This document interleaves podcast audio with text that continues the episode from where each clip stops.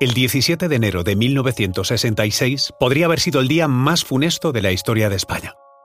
En el sur del país, en el cielo de Palomares, dos aviones norteamericanos chocaron en vuelo. Se trataba de un avión cisterna KC-135 y un B-52G, un bombardero nuclear cargado con cuatro, cuatro bombas nucleares. Las cuatro flechas rotas, como las llamaba en código el ejército norteamericano, aquellas bombas, no explotaron, evitando el peor escenario pero se ajaron y su plutonio radiactivo se dispersó y desde entonces España reclama a Estados Unidos que termine de limpiar la zona. Conoce mejor al equipo que protege nuestras costas. Alerta en el mar, el jueves a las 10 un nuevo episodio en National Geographic. Tres de las bombas termonucleares cayeron en tierra, en los alrededores de Palomares, y dos de estas detonaron el explosivo convencional que contenían. Fueron localizadas a las pocas horas, pero la cuarta, que quedó intacta, cayó en aguas profundas del Mediterráneo, a cinco millas de la costa, y no pudo ser recuperada hasta 80 días después. En la retina de muchos, 56 años más tarde, la imagen de Manuel Fraga, entonces ministro de Información y Turismo, dándose un baño en la playa de Palomares junto al embajador de Estados Unidos, Anger Biddle Duke querían lanzar al mundo el mensaje de que el riesgo de contaminación radiactiva era nulo.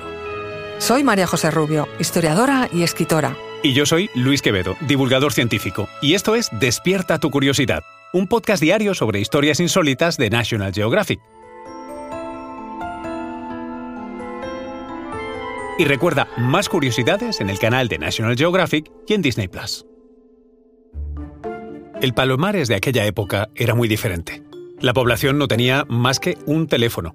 Estábamos en plena Guerra Fría y entre 12 y 14 bombarderos nucleares sobrevolaban cada día aquella zona del sur de España. Afortunadamente, el resultado no fue todo lo horrible que pudo ser. Por suerte, las bombas tenían los detonadores desactivados y gracias a Dios no hubo una explosión nuclear. Se suponía que los paracaídas en los que iban colocadas las bombas deberían haber permitido un aterrizaje suave, pero no se abrieron. ¿Y qué quería decir eso? Pues que con el impacto esparcieron plutonio en forma pulverizada, lógicamente radioactivo, en una extensión enorme. En menos de dos días, la playa se convirtió en base de operaciones de más de 700 aviadores y científicos que buscaban sin pausa las armas para aislarlas. Al tiempo, comenzó una de las más sonadas campañas de propaganda de nuestra historia.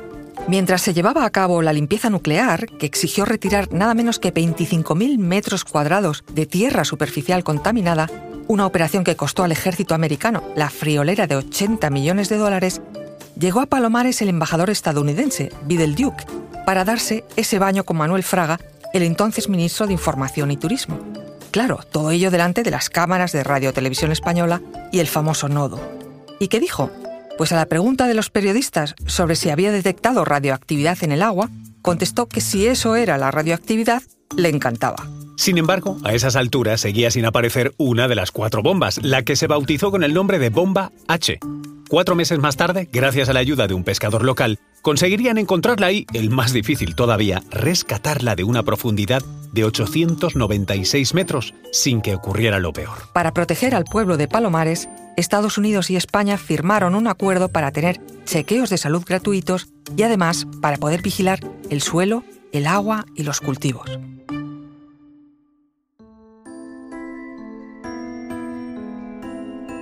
Recuerda que Despierta tu Curiosidad es un podcast diario sobre historias insólitas de National Geographic. Disfruta de más curiosidades en el canal de National Geographic y en Disney Plus.